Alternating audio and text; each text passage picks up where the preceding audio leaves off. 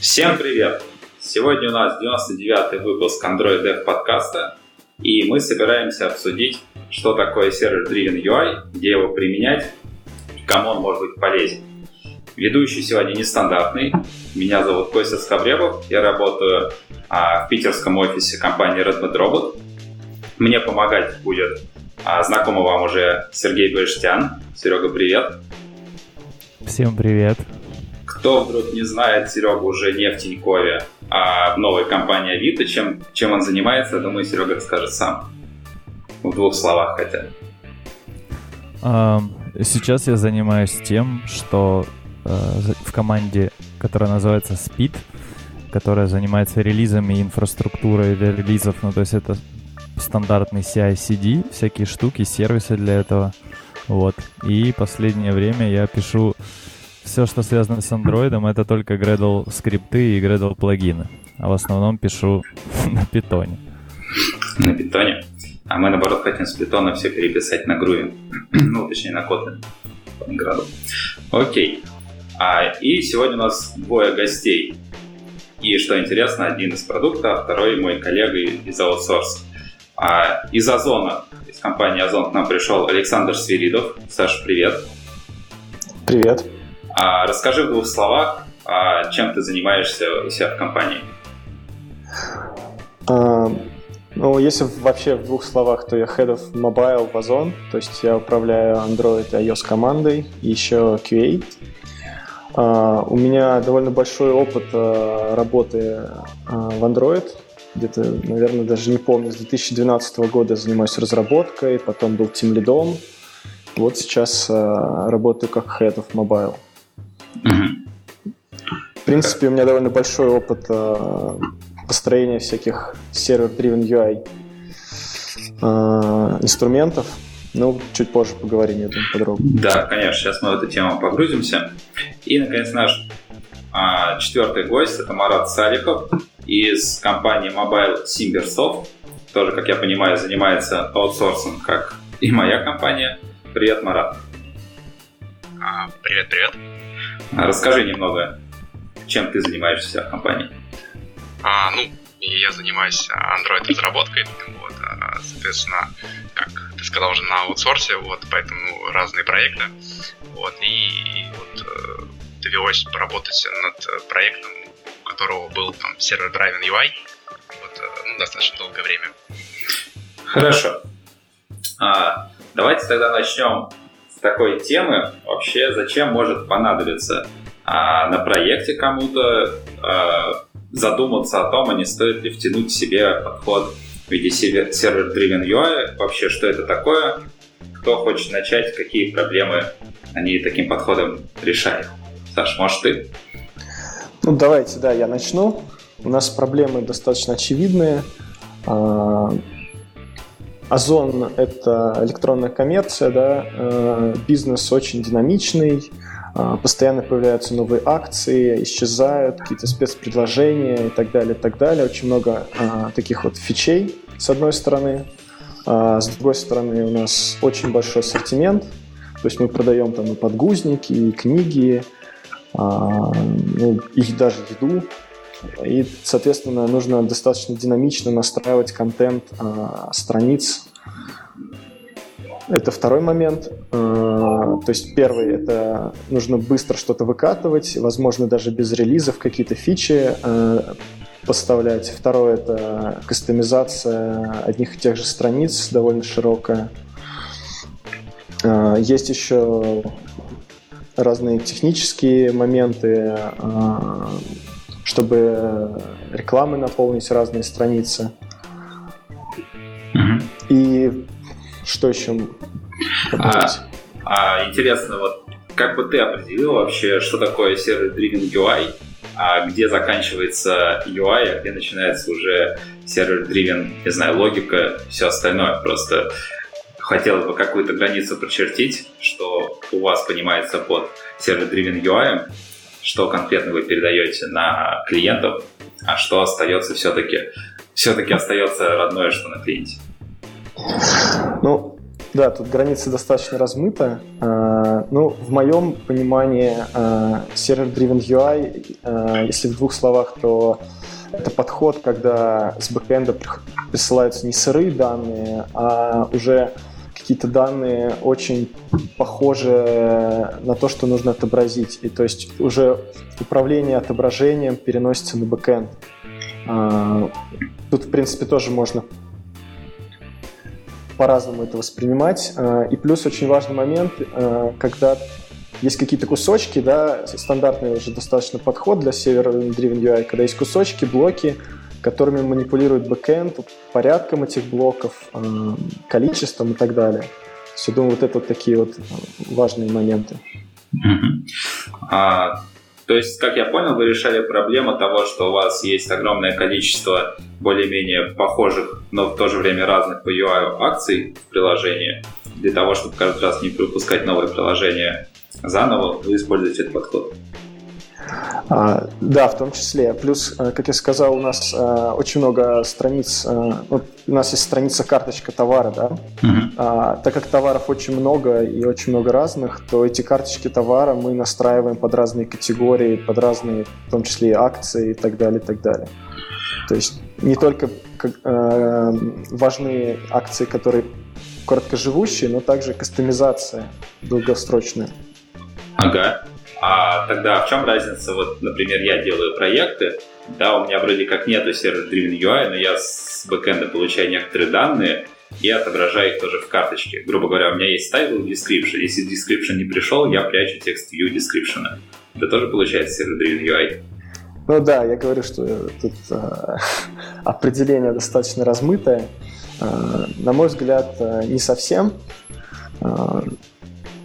Он будет сервер-driven UI, если у тебя будут еще э, вот эти title description, это у тебя один блок, еще множество похожих блоков, которые могут там в произвольном порядке прийти, и ты можешь несколько этих блоков на странице показать.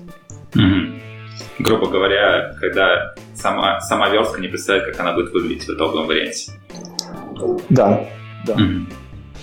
Марат, у тебя есть что-нибудь добавить? А, ну, принципе, вот э, у нас э, проблема решалась, наверное, такая же, как у Александра. То есть, э, по сути, большая вариативность, но в то же время как бы э, некоторая, скажем так, схожесть. Вот, и, соответственно, ну и плюс еще динамичность, то есть, там, как бы получалось так, то, что есть много, как бы, ну, скажем так, разных услуг, вот, от разных э, так, поставщиков, вот, и как бы взаимодействие с каждым из этих поставщиков, ну, там, скажем, такое динамическое, вот, и, соответственно, они какие-то там динамические данные отправляют, э, и нам как-то надо динамически по-разному постоянно отображать, вот, и поэтому было решено а, использовать э, такой сервер Driving UI, вот, и как бы но мне кажется, тут... А, кажется, что тут тяжело сделать по-другому, когда действительно а, заранее не знаешь, бэкэнд каких поставщиков услуг к себе присоединит, и для каждого из них нужно, там, не знаю, свои какие-то поля передавать на бэкэнд, свой, свой набор опций, тогда их приходится получать в сервере и каждый раз перестраивать страницу по-своему. А, ну да, да.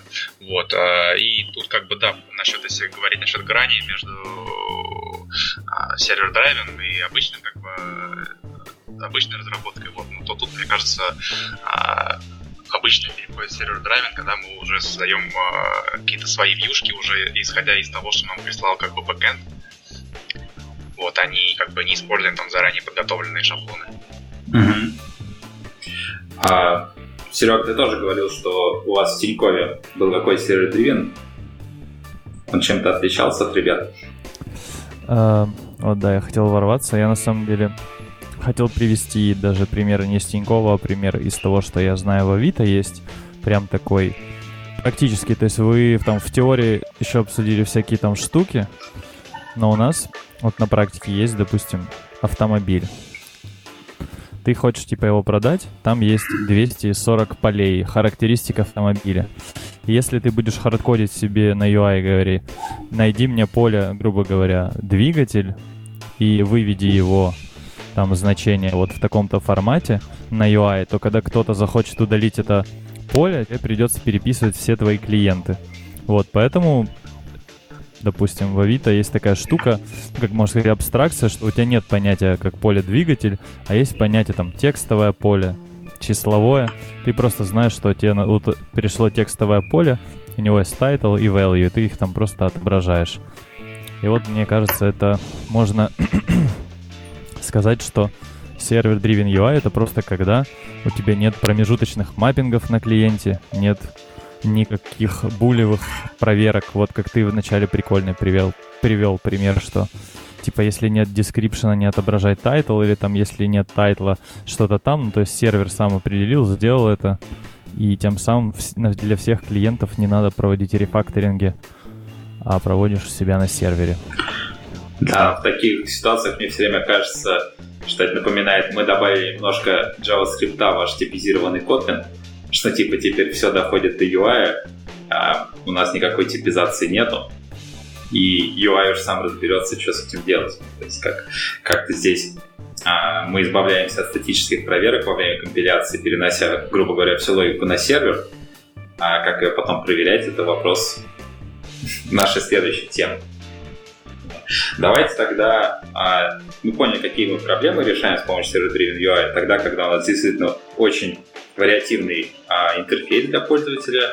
Мы не хотим для каждого элемента интерфейса писать логику на клиенте, тем более, если у нас клиентов больше одного, там Android, iOS, Web, то логику придется везде дублировать.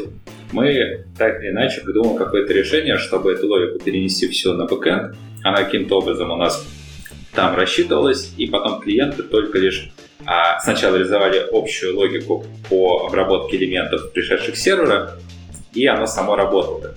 И вот здесь такой интересный вопрос, а кто какие решения использует, или каждый придумывает свой велосипед под себя, или есть какие-то готовые решения, кто хочет поделиться?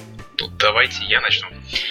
А, ну, в общем, у нас а, было там реализовано там что-то некоторого такого а, обработчика, вот, который, соответственно, как бы там на вход получал а, там, скажем так, не, некоторые там на начальное там, какое-то состояние, вот, ну, то есть там, стартовое там а, состояние вот этого сценария, вот, и как бы получается в итоге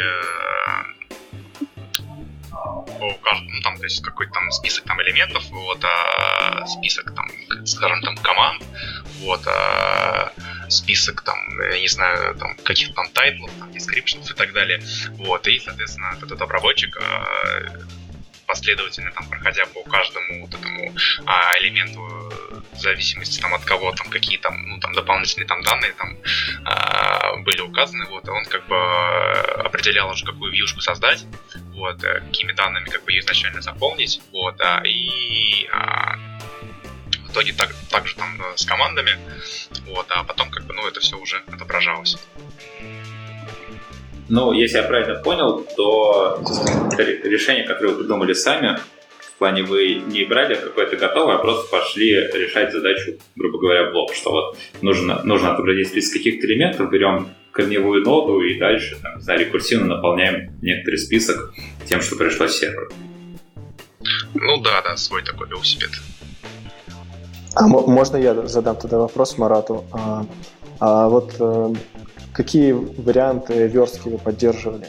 А, то есть у вас просто список элементов был или какие-то сложные тоже были вложенные, допустим? А, ну, в принципе, как бы, ну, там, основ, основное это список, вот, но в то же время, как бы, там и вложенности тоже были, а, там, ну, то есть какие-то там сложные там элементы, там, а, типа, а, ну, скажем так, Recycler View тоже как бы там в этих списках там, как бы присутствовали, вот, а, ну и там такие, соответственно, там многокомпонентные там элементы, там типа а, поле для ввода, там с, с некоторые там, а, скажем так, э, там, кнопочки, там, которые код там еще там переходит, там что-то там скрывает, открывает там и так далее. Я вот э, этот вопрос задал, потому что на самом деле, э, наверное, последние годы 4 мы делаем, по сути, один и тот же инструмент. А, то есть мы делали одной и той же командой его в предыдущей компании, Lazada, там, может, кто-то знает. А сейчас мы этой же самой командой делаем похожий инструмент в Озоне, и в обоих случаях а, мы делаем просто плоский список элементов, и нам его достаточно почти для всех вариантов. с одной стороны, с другой стороны, делать свой уже более сложный layout, на мой взгляд, довольно затратно. И вот, честно говоря, меня никогда руки не доходили. Может быть, у кого-то есть такой опыт. А вот интересно, кстати, по поводу некоторых общих решений. Мы тут буквально на днях с коллегой общались по поводу обработки ошибок. Это, конечно, немного другая тема. Но мы пришли к выводу, что порой общее решение будет настолько общим, что его придется очень сильно кастомизировать под каждый конкретный проект. И поэтому бывает, что некоторые вещи в проектах лучше делать а, частными решениями под каждый проект, простыми, чем придумывать что-то общее, что масштабировать на все возможные подходы, потому что выйдет только хуже. Возможно, и с подходом UI с генеральным на бэкэнде тоже так надо отталкиваться именно от бизнес-задач, которые приходят. Потому что если попытаться выдумать что-то свое, и на самом деле это уже давно делается и множество лет пилится. Все вы знакомы с, с таким понятием, как браузер. По сути, а, там постоянно то самое и происходит, что у нас UI генерится где-то на бэкэнде, а клиент его отображает. И люди множество лет уже пилят, и пилят с разной степенью успеха, что она иногда работает хорошо, иногда хуже. Все-таки вот хотелось бы уточнить а для наших слушателей, почему а почему бы не взять и не отобразить WebView в проекте? Почему надо, а, хочется сделать свое, а не использовать уже такое более-менее готовое решение? Какие преимущества? Ну, честно говоря, я бы вот э, разработчикам изначально, которые там вот, приняли решение, конечно, этот э, сервер Driving UI, тоже бы этот вопрос задал, спросил, почему так. вот, ну то есть так сложилось исторически. Ну, смотрите, давайте я немножко с другой стороны зайду. А, зачем нужен а, в данном случае WebView? Да? То есть а, это, это будет одно WebView на всю страницу, видимо, скорее всего. Да? И получается, мобильная нативная разработка полностью уходит. То есть для разработчиков, с одной стороны, это ну, тоже странное решение. Это раз. Они наверное, захотят либо какой-то нативный фреймворк заиспользовать, либо э, сами написать его. Второй момент, э, WebView все-таки э, не предоставляет достаточно хороший нативный user experience. И все-таки она недостаточно быстро работает в сравнении. А, третий момент — это, я не знаю, я думаю, что все со мной согласитесь, что э, интеграция в Vue с какими-то нативными страницами — это всегда куча костылей, боли, поддержки и прочее, когда вам нужно а, там, уйти с WebView, потом вернуться, и у вас стейт должен обновиться, потому что на другой странице вы что-то сделали, там, и так далее, и так далее. То ну. есть WebView выглядит просто, но на самом деле обрастает э, большими проблемами. И последнее, что я хочу сказать про WebView, э, часто оно воспринимается, там, допустим, у нас продукты говорят, давайте мы сделаем WebView, чтобы не делать там Android или iOS разработку. Они думают, что у них уже есть, допустим, мобильная для mobile веба реализация, они ее просто вставят, и она будет работать. Но, к сожалению, это не работает, потому что нужно с mobile веба отрезать там футер, хедер, а, заменить э, там, HTTP-линки на диплинки и прочее, прочее. В итоге у вас получается кастомная реализация для Android, для iOS и для mobile web, и вообще все плюсы WebView у вас довольно быстро улетучиваются. Да, я тут полностью согласен, но все равно надо помнить, что мы не всегда разрабатываем чисто для себя, мы делаем задачи для бизнеса, и если бизнесу нужно заполнить два каких-то там поля, и отправить их иногда два, иногда три, то, возможно, WebView подойдет. У нас просто была такая жизненная ситуация, что редактирование профиля а заказчик убеждал, что это будет только на стороне бэкэнда, давайте он будет там регулировать количество полей, типа а какие-то АБ-тесты проводить, имя в одну строку пишем, либо имя, фамилия, отчество в три строки и так далее. Но и сначала это работало хорошо, и действительно на WebView это было быстро. Мы просто вставили, а там уже все само под капотом работало, мы только токен передавали. Но когда дошли до того, что нужно было внутрь GPU вставить фотку с девайса, вот тогда как бы пришлось доказывать, что на этот, на этот момент GPU перестает быть подходящим, потому что на самом деле даже такое простое взаимодействие с системой, как получить какой-то файл, оно превращается в жуткую боль. Более что а, на мобильных системах у нас зачастую есть дополнительная защита доступа к файловой системе и так далее. и все это начинает обрастать какими-то хаками. А если еще говорить про Android-разработку, на разных вендорах это WebView, оно очень по-разному работает, и совершенно невозможно предугадать, как оно себя поведет, а логировать это и искать проблемы а конкретных пользователей на тестовых сборках получается практически невозможно. Так что в какой-то момент стоит остановиться и задуматься, хотим ли мы продолжать дальше использовать WebView для браузера или нет. Как-то так. Но тем не менее, ведь ни для кого же не секрет, что, например, мы почти все используем WebView для проведения оплаты, потому что безопасность мы отдаем на третью сторону, которая отвечает за, там, не знаю, наши карточки банковские и так далее, и никто не против потому что действительно проще, чем пытаться получить лицензию на то, чтобы обрабатывать пользовательский бот. Такая история. Я, кстати, хотел ворваться и немножко обсудить то, что правильно ли я понимаю, что под WebView мы сейчас подразумеваем и там и custom tabs, и вообще все там возможные реализации открытия чего-то с помощью какого-то движка, например потому что сейчас, ну, помимо Custom Tabs, да, и ты можешь там просто Chrome становится провайдером, это работает гораздо быстрее и приятнее, чем, конечно, стандартный WebView в Android. Вот. Просто я смотрю иногда на какие-нибудь твиттеры и инстаграмы, которые полностью веб сделаны. Ну, то есть не полностью веб, я имею в виду, что есть мобильный веб-клиент, и ты в него заходишь, и он работает довольно нормально. Вот, но вопрос в том, сколько сил вложили, я, конечно, не знаю, но в то, что в принципе ты можешь что-то сделать более-менее адекватное сейчас, это факт. Вот вопрос в том, какая экспертиза для этого нужна и, ну, и должны ли, ну и какая команда должна это делать, и как это в процесс должно быть встроено, мне, конечно, неизвестно. Ну да, это правильное замечание, потому что все-таки а, с такой задачей зачастую приходит к мобильным разработчикам, а давайте ставим веб. Тут надо сказать то, что тогда нам нужны фронтенд разработчики, которые будут его встраивать и поддерживать, потому что мы как мобильные разработчики мало что сможем сделать или ответить. Либо нам придется долго переквалифицироваться на все это дело. Вот. А по поводу мобильных э, версий сайтов, ой, мобильных версий каких там Twitter, например, того же, да, они действительно работают хорошо, когда они целиком внутри WebView. А когда начинается скрещивание между нативом и WebView, тогда начинается как раз проблема. Окей, я думаю, мы все разобрались, что WebView это далеко не самый приятный вариант, и для долгосрочной поддержки он мало подходит, может быть, только для каких-то специфичных кейсов. Тогда, кроме своих велосипедов, а кто, у кого-нибудь был опыт или изучали какие-то подходы, которые используют в других компаниях?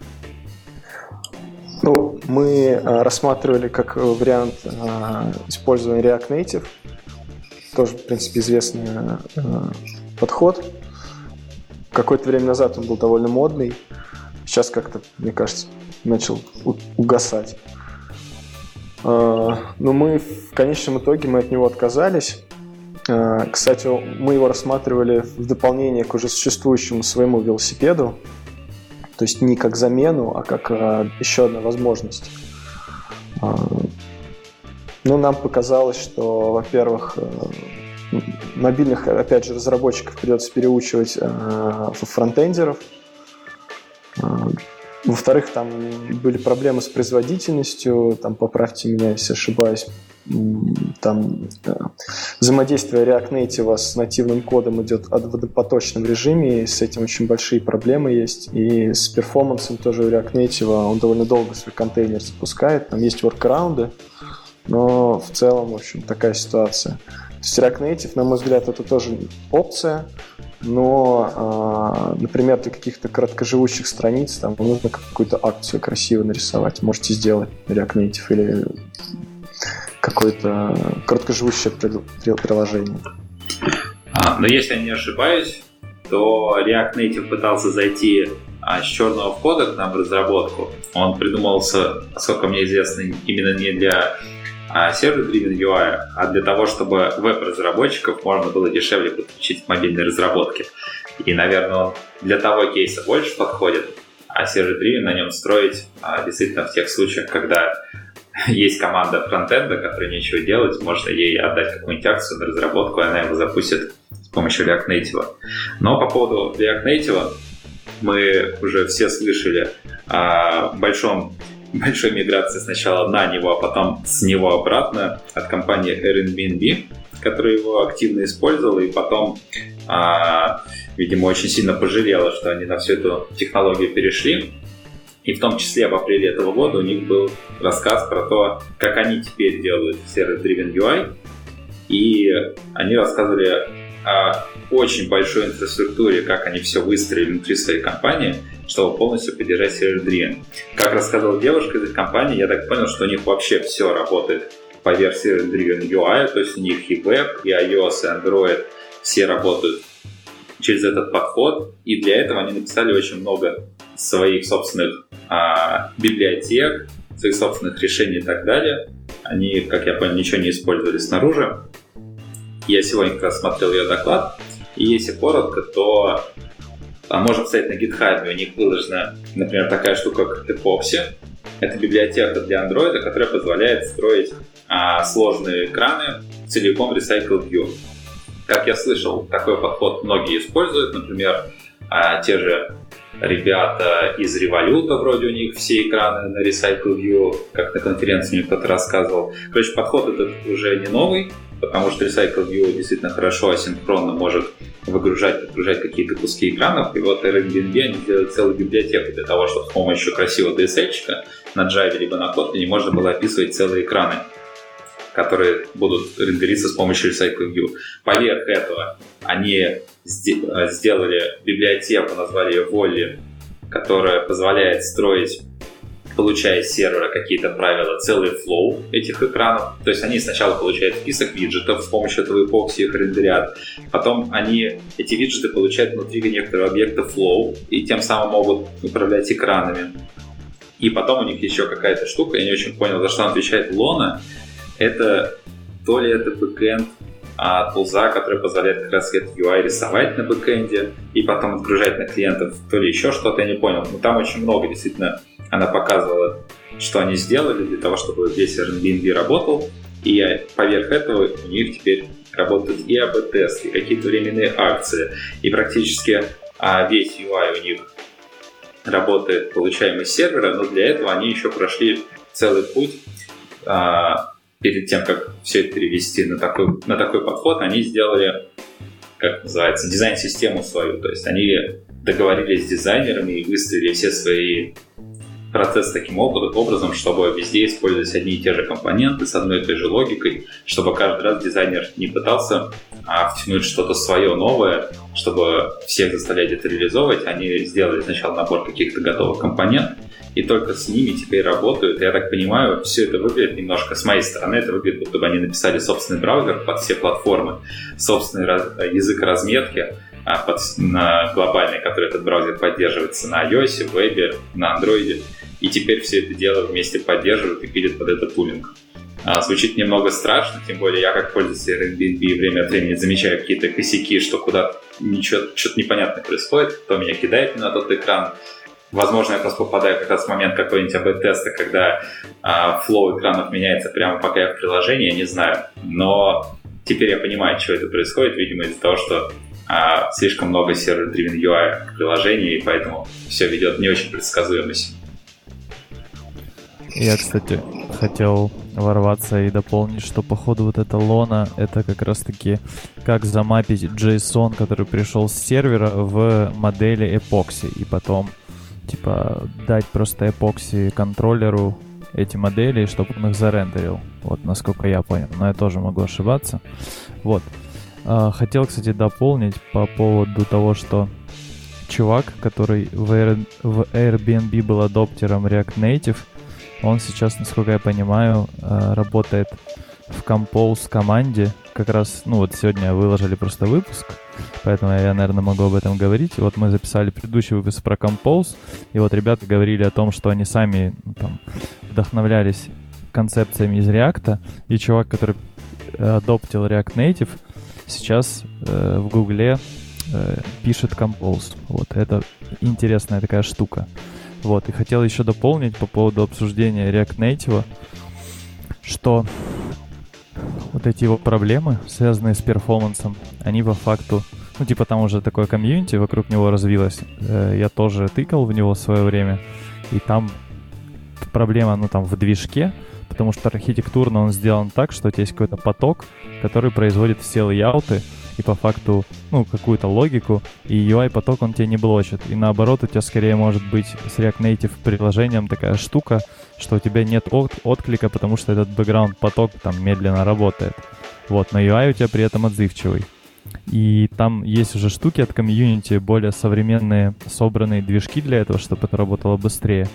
Вот, и я хотел набросить на то, что, в принципе, никто, ну, такой еще не отрицает такую штуку, что ты можешь сделать какую-то нативную либу и переиспользовать ее на всех платформах для сервера-driven UI. То есть не писать на всех платформах нативные штуки, допустим, как Airbnb, а написать одну штуку, которая совместима со всеми, например. Ну, браузер, например, да?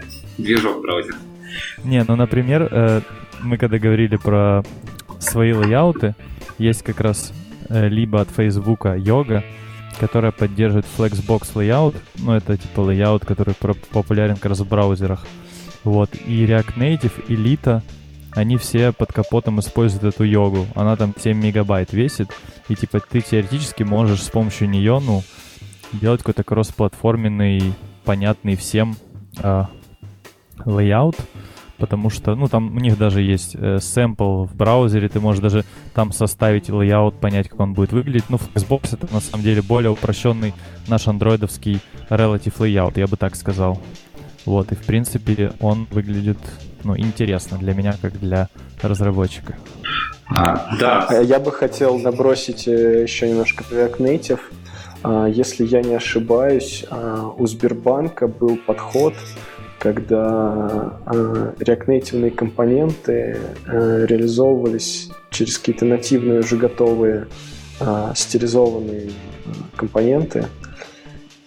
И то, то есть такой подход тоже использовался для построения дизайн-системы и UI. Но я, честно говоря, сам презентацию не видел, мне кто-то это рассказывал. То есть можно в эту сторону тоже покопать. Ну, тут все упирается в то, что React Native, как уже было обсуждено, далеко не самый быстрый и легковесный инструмент. Да, еще в порядке бреда могу накинуть, накинуть такую вещь. Э, есть компания Alibaba, э, такая тоже, наверное, вторая после Амазона компания по, по размеру e-commerce в мире, да. Э, и у них есть свой фреймворк, называется VIX, WX, EEX. Э, я просто немножко работал в этой компании, э, и они используют в продакшене этот VIX. Э, по сути, это что-то типа React Native, и там некоторые внутренности переписаны, и они используют его для построения некоторых страниц в своих там китайских приложениях. Вот. Но это немножко далеко от нас, потому что у них нет ничего на английском, документация у них все на китайском. Вот. Но если вы знаете китайский, можете покопать еще вот Wix. Ну, Alibaba вообще известна своими безумными экспериментами и решениями с какими-то кастомными класслоудами, которые что-то там магию творят в рантайме, в Android-приложениях и так далее. Так что я не удивлен, если они что-то свое напишут. Ну, кстати, по поводу основного приложения AliExpress, там действительно видно, что очень тяжелый UI с множеством каких-то анимаций, блюров и так далее. Нельзя сказать, что он очень плавный, но тем не менее работает он неплохо. Ну, заметьте, что видно, что это не VPU, скажем так. Раз мы заговорили про китайцев, у меня есть еще одна информация. В общем, есть такая библиотека Java 2 V8. В общем, движок V8, который написан командой Гугла для хрома и быстрого рендеринга, и он типа на ноде используется он типа завернут и написаны Java биндинги, и о нем, во-первых, рассказывал Йонатан на каком-то мобиусе, что они использовали его, чтобы там что-то парсить из JavaScript в get. А второе, есть типа такое приложение китайское WeChat, и его фишка в том, что ну, оно в Китае супер популярное, и это ну, чат, который в итоге стал всем, и там чуваки с помощью этого движка делают себе сервер-driven UI, так называемый, у них написан. То есть они перейдут не верстку, а просто на JavaScript написали некие компоненты и биндинги нативные к ним на, там, на Java, на Kotlin, чем угодно, в общем, на JVM. И в итоге тебе приходит какой-то JavaScript, и ты ну, парсишь просто JavaScript, и в итоге можешь это типа чуть богаче, чем JSON, потому что в JSON ты только структуру можешь передать, да? И это как раз, если мы в будущем, когда будем говорить о том, что какие недостатки у каких реализаций есть, то тут у тебя есть JavaScript, в котором ты можешь еще и логику прислать, какие-то валидаторы, еще что-то, и типа смапить его в нативные быстрые штуки, а потом иногда прокидывать в JavaScript ну, какие-то экшены, и они там, ну, содержат в себе логику, тем самым у тебя как бы все в каком-то кроссплатформенном одном месте. Да, только у этой логики не будет доступа к системе. Как бы такое ограничение, но с другой стороны, возможно, такой логики, которая требует системных API, не так уж и много. А, на самом деле там фишка в том, что вот эта библиотека, которая там Java 2 V8, будем ее называть, она, по-моему, так и называется, ты сам можешь написать, а, то есть у тебя по факту, смотри, что есть, у тебя есть а, некий Java объект. Ну, мы сейчас, конечно, спустимся не туда, куда хотели, но я прямо постараюсь за 30 секунд. У тебя есть типа Java объект, который представляет собой э, JavaScript объект.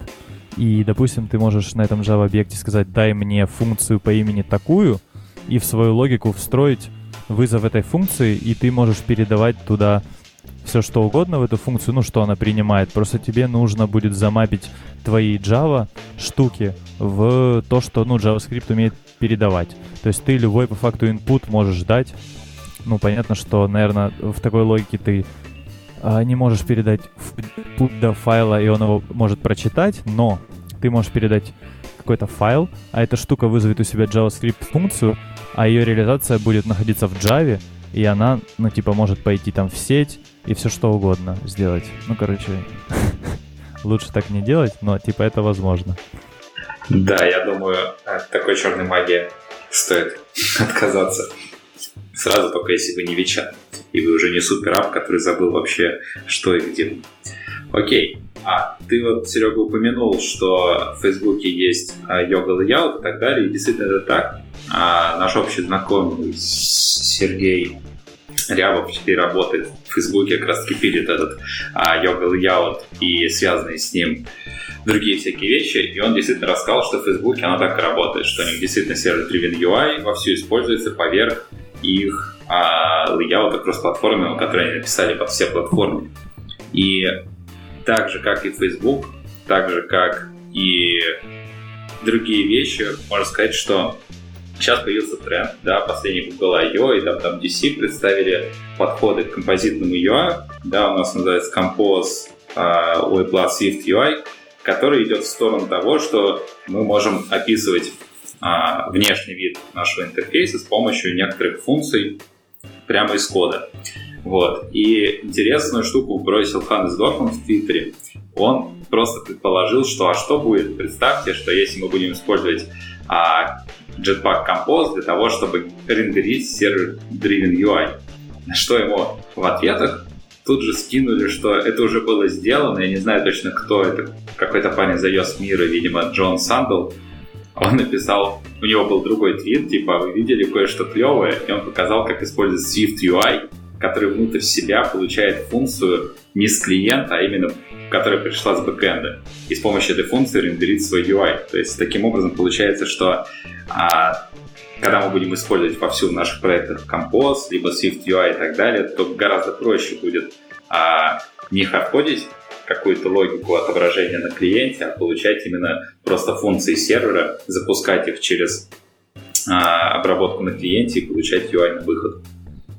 Вот, у кого какие идеи по этому?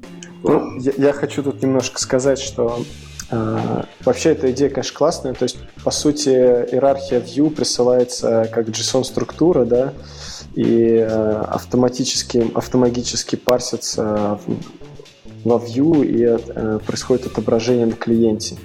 Но э, с другой стороны, если на это посмотреть, э, ну, мне кажется, мы опять начинаем изобретать HTML, да?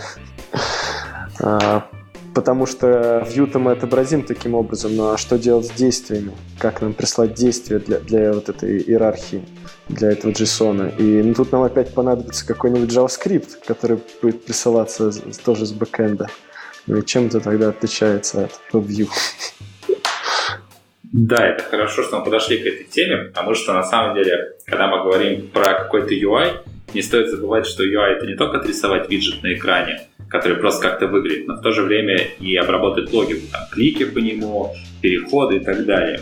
И мы подходим к следующей теме нашего обсуждения. Это по поводу того, как архитектурно должно быть выстроено ваше приложение, какие особенности у него будут, если вы используете сервер-driven UI подход. И начать хочется с моей любимой темы, а, с навигацией.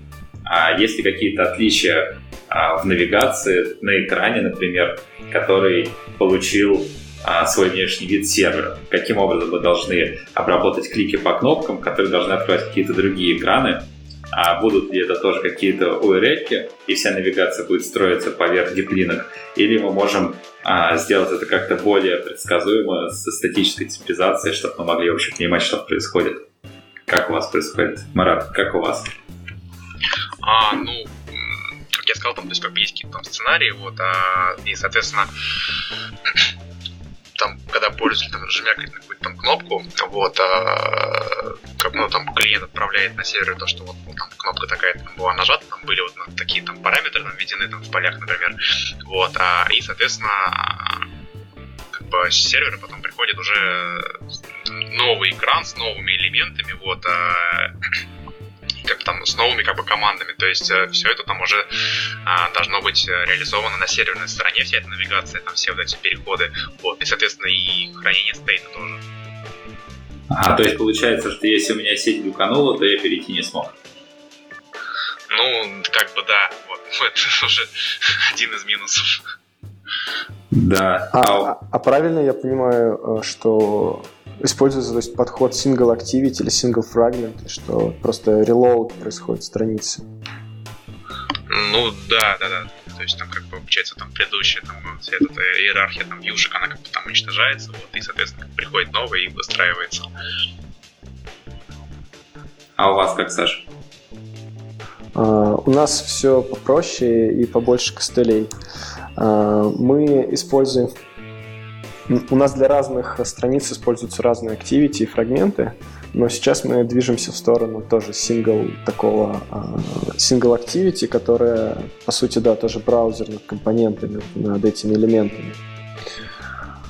Uh, но если мы говорим про навигацию, то, конечно, навигация у нас сделана через диплинки, через URL. -ки которые э, в 90% случаев приходят прямо с бэкэнда. То есть это тоже очень важная, на мой взгляд, часть сервер-driven UI, когда ты с любой страницы можешь перейти на любую, и для нас это важно. То есть э, у тебя есть какая-то акция, ты можешь с нее открыть карточку товара, а можешь с нее открыть условия.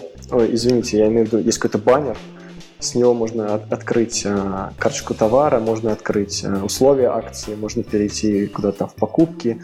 Это уже такой как раз элемент того, чтобы сделать фичу без разработки. То есть без э, навигации по теплинкам тут далеко не уедешь. А это все хорошо, когда у вас получается экраны не очень сильно зависимые друг от друга. Я так понимаю, что у Марата, когда весь а стека по сути нет, то что сервер управляет тем экраном, на котором находится. Что у вас получается? Что диплинки, мы на любой экран можем попасть в любой момент времени. А что делать, если у нас есть какие-то flow, у которых есть какая-то конкретная логика, что мы, грубо говоря, там должны пройти по трем экранам, и, например, по кнопке крестик мы выходим сразу же из всего flow, по кнопке ОК мы там идем на покупку, то есть, а, например, во flow мы не можем попасть в середине, грубо говоря. Или все это у нас никак не проверяется на клиенте, все это дается на откуп управления диплинками на сервер?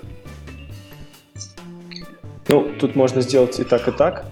В принципе, э, вряд ли это flow будет какой-то ну, то есть покрывать э, все приложение. Ну, да, да, возьмем как примерно, не знаю, допустим, каршеринг, да, приложение. Там вначале есть какой-то flow, вот по шагам нужно его пройти, а дальше уже основной э, путь user journey где уже быть там все что угодно.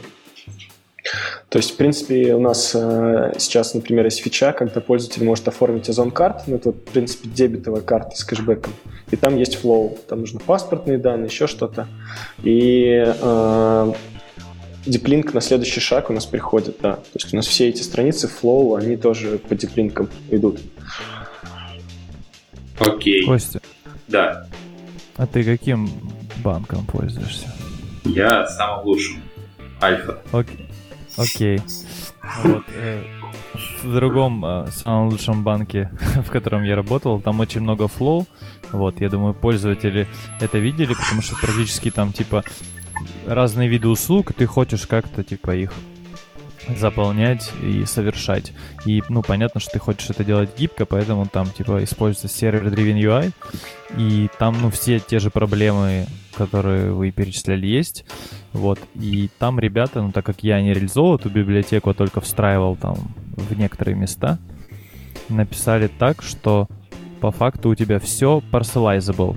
Вот, и ты по факту свой стейт все свои поля, что там зачем следует, ну, получаешь с сервера, и потом ты делаешь какие-то действия, у тебя может флоу меняться, типа какое следующее поле, там еще что-то, и ты можешь это спокойно сохранить в bundle, а потом, когда откроешь, то у тебя этот же bundle там и появится. Вот. И э, фишка еще в том, что по факту я, конечно, не знаю, почему было принято такое архитектурное решение, но там есть пару экранов, и они там перебрасывают в друг друга эти бандлы. И изначально это было сделано не для сохранения стейта, а для того, чтобы просто у тебя есть какая-то activity, она отображает какой-то driven UI. Буду называть driven, потому что слово сервер driven или backend driven сильно долго. Типа какой-то driven UI, и ты на ней клацаешь и хочешь открыть его там в другой activity с какого-то шага или еще что-то сделать. И там просто передавался бандл, в котором, ну, все это было, и ты там разворачиваешь. И вот, в принципе, это решило все проблемы.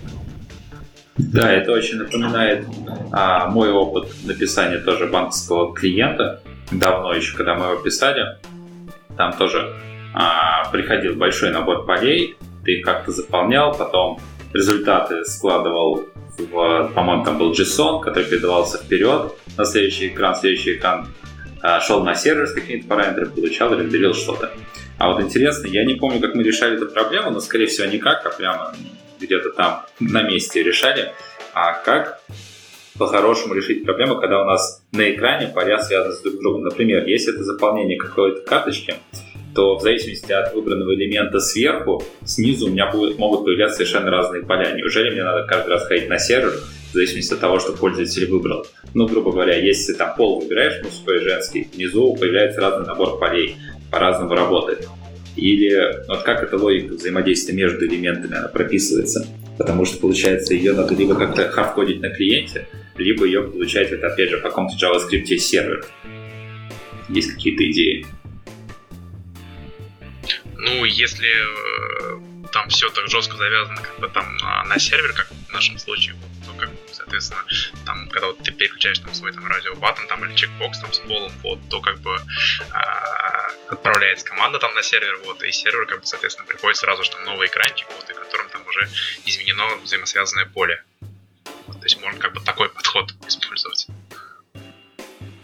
А, можно я тоже скажу а, немножко про навигацию хотел закончить.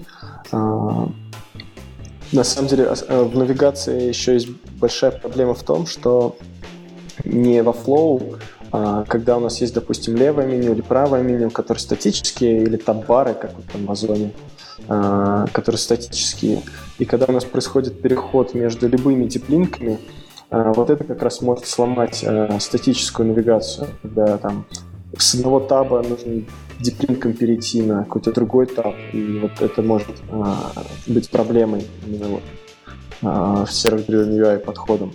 То, что я хотел сказать. А, если мы говорим про, а, про связанные формы, а, ну, тут как два подхода. Сейчас, на самом деле, мы не жалеем особо сервер. Мы просто перезапрашиваем всегда страницу, если надо, и уже там красиво пытаемся не обновлять UI, если он не поменялся. А, но на самом деле, э, довольно давно, э, лет пять назад, э, я участвовал в разработке портала «Наш город», есть такой в Москве. И у нас немножко другой подход. То есть мы изначально присылали список всех полей из бэкэнда, и у каждого поля был прописан такой JSON, извините, JavaScript условие э, на показ этой, этого поля и на валидацию. И мы на Android и на iOS вот эти JavaScript интерпретировали. Была, в принципе, тоже интересная задача. Вот, можно так сделать. Ну, тоже хотел, Костя, ответить на твой вопрос. Давай, давай. В Тинькофф, типа, проблема решалась с двух сторон. Первая проблема — это как это решить разработчику, да, эту связь сделать, чтобы ходить, допустим, на сервер, ну или, в принципе, ходить, если это не критично, но, в общем, сделать какое-то действие, чтобы понять, ну, какая страница следующая во flow, например. Это нужно реализовать разработчику. Второе, сделать так на дизайне, чтобы у пользователя не было каких-то странных анимаций, что из разряда тут это поле было, тут его теперь нет. И вот это вот все, что гораздо важнее, мне кажется. И вот у нас у нас, говорю, в Тинькофф, э, вот экраны для ввода таких штук, ты когда хочешь заполнить какое-то поле, оно открывается у тебя экран, и есть кнопка Next. Похоже, кстати, вот как в Airbnb она показывала кнопку Next. Для чего это нужно? Это прям супер упрощает тебе жизнь, что ты просто жмешь Next, важно, что в этот момент происходит, пользователь не ожидает никаких конкретных экранов, допустим, ему просто показывается следующее действие, сделай вот просто делай. И тем самым мы можем и A/B-тесты проводить, и менять легко наш flow, потому что всегда один flow. Ты жмешь на кнопку Next, а дальше кто-то как-то решает, что дальше. Вот, и есть ход сходить на сервер, что очень, ну, просто и упрощает тебе клиент. Вот, но иногда, если офлайн или еще что-то, то у нас у нас в Тинькофф типа были зависимости между полями из разряда, типа, есть поле, оно знает, на какие поля оно влияет. Есть другое поле, оно знает, на как, от, от каких полей оно зависит. Вот. У всех полей есть ID, ну, с помощью этих ID строится связь.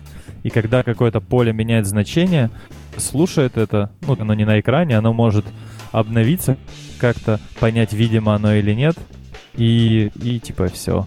Вот. И если это какой-то инам, то поле может быть написано, ну там в JSON может быть написано зависит от такого поля, видимо, при таком-то значении нама. Если это булен, при таком значении булиана. Если это текстовое поле, то вот такая вот регулярка проверяет, виден я или нет. Ну, типа... А, идея понятна, но вот чем больше мы говорим про то, сколько логики у нас может быть на сервере, на бэкэнде, который нам генерит наш UI, а сколько на клиенте, то, мне кажется, все более и более явно становится, что вообще сервер-driven UI подход, он а, для достаточно, ну не узкого сказать, а так достаточно четкого круга приложений, которые являются клиентами для какого-то большого сервиса. То есть нам сервер-driven UI не подойдет для приложений, там, не знаю, каких-то музыкальных плееров, несмотря на то, что Spotify вроде как и использует сервер-driven UI. Spotify тяжело назвать плеером музыкальным, потому что скорее такая большая рекомендательная сеть, которая там проводит какие-то свои акции тоже. Но а, все-таки сервер-driven UI больше подходит для тех приложений, например, для которых, а, например, офлайн режим вообще не нужен, по сути. Потому что нужен или не нужен офлайн режим, это достаточно сильно делит приложение между собой. И вот если у вас сервер Driven UI, то, скорее всего, это приложение, где офлайн не нужен, и где вы на каждое действие, по сути, можете себе позволить ходить в сеть и ничего особо не кэшировать на клиенте. Окей. Если с этим разобрались, тогда мне интересен другой вопрос. А есть ли какая-то разница вообще вот в приложениях с таким подходом, как у меня устроено остальное приложение? MVP у меня там, или BVM какой-то используется, как у меня будет а, идти этот json с моей разметкой через все слои приложения, нужен ли там клин или не нужен, и мы прямо а, должны с, грубо говоря, с нашего Activity дернуть сервер, получить json и тут же его вводить. Или стоит все-таки нам распилить приложение на какие-то а, независимые слои, которые будут так или иначе типизировать ответы сервера внутри себя, обрабатывать их и только потом выводить. То есть кто как считает, у кого как сделано. Ну, Ну, как бы как-то все это разделять, конечно, нужно. Вот там, во-первых, как бы там и, и жизненный цикл надо как-то там а, переживать. Вот, а вообще, как бы, ну, хорошо бы а, тут явно так разделять некоторые вот слои в этом плане, потому что тут а, можно так явно выделить а, слой, который будет заниматься там конкретно а, отрисовкой вот этих а, там вьюшек, там, и виджетов и так далее. Вот затем как бы можно прям явно выделить слой, который будет там заниматься вот именно а, там взаимодействием, э, скажем, отправкой, там, какой-то там логикой и так далее. Там можно выделить слой, который там будет заниматься там валидацией там этих каких-то там данных, вот, ну и, и так далее. То есть тут как бы в принципе хорошо так все это делится на слои, такие какие-то свои особенные, мне кажется. А мне кажется просто, что когда мы говорим о сервере UI, у нас все такое гибкое, а, что, например, тот же JSON, который мы получаем с сервера, может его не стоит преобразовывать в жестко статические модели на клиенте, может его прямо так в виде динамического а, структуры доставлять прямо до UI, чтобы тот каким-то образом разбирался, что там пришло. Потому что каждый раз, когда JSON пытаешься спарсить в какую-то статическую структуру, при каждом изменении JSON нам все равно придется перевыпускать приложение. А тут вроде как мы хотим от этого избавиться. А, мне кажется, что вот э, на самом деле забыл имя. Вижу. Вот, и думаю, он правильно говорит о том, что тут своя особенная архитектура, потому что у нас совсем другие ответственности получаются. И вот я в какой-то момент читал, ну там какие-то, вот есть всеми нами любимая слоеная архитектура, назовем ее так, просто когда у тебя есть четкие слои. Вот, и это прикольно, когда у тебя есть данные идут там с одного места в друг. Тут получается такой неявный контракт у тебя, что у тебя есть какие-то штуки, то у тебя приходит какой-то JSON, и какие-то части JSON интерпретируются какой-то, ну, каким-то виджетом, какой-то штукой отдельной. И бывают такие ситуации, когда у тебя, допустим, новая версия этого, этой штуки, она пришла, и тебе нужно как-то реагировать на то, что вот у тебя пришло нет. Или пришел виджет, которого нет. И это очень похоже, знаешь, на какую-то э, архитектуру такую, когда у тебя есть какое-то ядро, и ты докручиваешь на него всякие реакции сбоку. То есть твое ядро умеет рисовать кнопки, ты можешь в своем сервер Driven UI э, поддержку типа кнопки сделать две. Такие кнопки и такие. И они как бы сбоку умеют эти кнопки делать. Они же умеют и клик обрабатывать, они же умеют и какой-то экшен клать, потому что есть кнопка, допустим, в нее ты захотел какой-то экшен прислать внутри. С помощью АБ-теста ты хочешь это регулировать, и получается у тебя, знаешь, как какой-то похоже на Gradle пакту, да, что у тебя есть какое-то ядро в виде Gradle и плагины ты поверх пишешь. Вот у меня в голове примерно такая же картина, ну и архитектура. И у нас просто, когда я работал в Тинькофф, было похоже, что ты хочешь поддержать, чтобы у полей там с текстом было какое-то автодополнение или и ты пишешь отдельно сбоку тучку, которая прицепляется к этим полям, и тебе эти подсказочки бьет. Ну и ходит за ними также в сервер, потому что сервер прислал, куда сходить за подсказочкой. Вот. А, давайте немножко я расскажу, как у нас. А, еще мне бы интересно было бы, как в Тинькофф тоже сделано. А, ну, во-первых, наверное, мы немножко не проговорили про вот эти виджеты, да, то есть это, получается, кусочки, из которых у нас строится UI, а, которые нам приходят с бэкэнда. И вот а, тут важно, насколько эти кусочки мелкие. То есть это просто, там, допустим, текст view, там, edit тексты, каждый, каждый маленький э, элемент именно Android э, View, он конфигурируется с бэка. Либо это крупные элементы, допустим, там какая-нибудь шапка приложения, это один виджет. Дальше там список продуктов, это один виджет. Или там список, не знаю, чего-нибудь, карточек банковских. А, да, то есть, э, если виджеты крупные, то есть, на самом деле, вот у нас э, большинство виджетов крупные. То есть, у нас есть и мелкие и крупные, но большинство крупные. И у каждого виджета есть своя логика, он сам обрабатывает свои кнопочки. А, то, конечно, э, для каждого виджета нужно уже, уже внутри виджета нужны свои слои.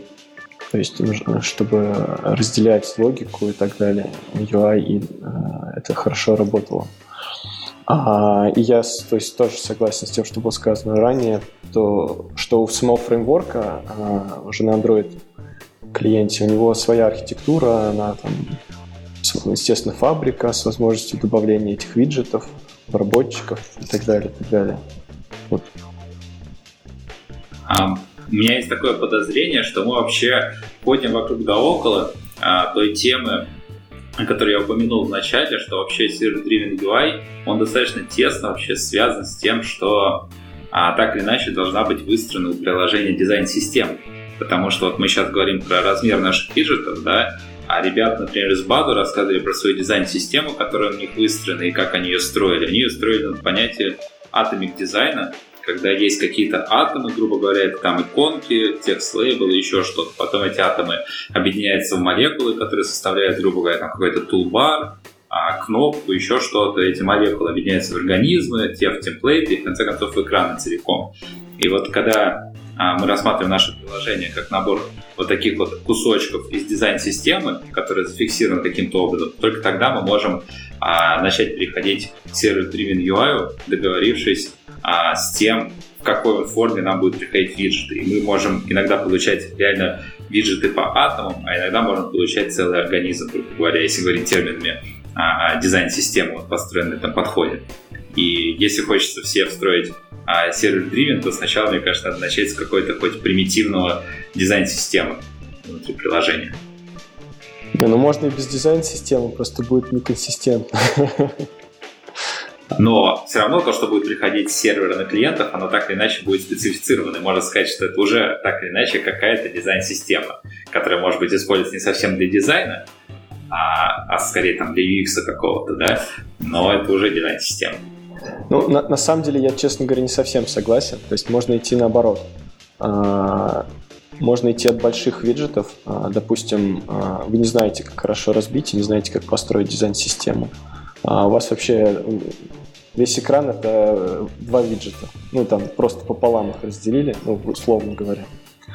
И э, это уже вам дает плюсы. Э, вы между этими виджетами можете вставить какой-то рекламный еще, там, не знаю, или не рекламный еще какой-то виджет. И это уже у вас будет сервер-driven UI просто в таком э, редуцированном виде. А потом в следующих релизах, э, когда у вас придет понимание, как лучше, то есть можете так по шагам делать и все мельче, мельче, мельче дробить и уже приходить к этой системе. Ну, то есть, на самом деле, вот мы в основном так движемся.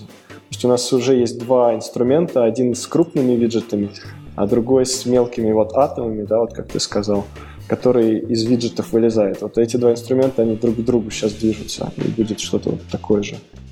А, мне кажется, кстати, ты привел отличный пример, ну и типа логичный про дизайн-систему и Баду, но немного этим запутал. Вот, если абстрагироваться от Баду и понятия дизайн-системы в Баду, а типа просто вот обговорить, что такое система, любая. Система — это какая-то штука, можно ее воспринимать как black box, в нее есть входящие потоки и исходящие. Вот. И система — это просто реакции на, какие, на какой-то input, и она выдает тебе какой-то output.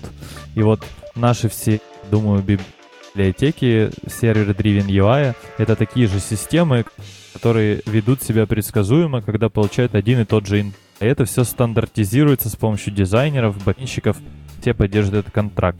Вот, поэтому я думаю, это гораздо больше, чем дизайн-система, ну, то есть сервер древняя больше, чем дизайн-система, но включает в себя ее какие-то элементы, да, потому ну, наверное, ты не поддерживаешь все супер части, которые относятся к дизайн-системе. Но это точно можно назвать системой, вот.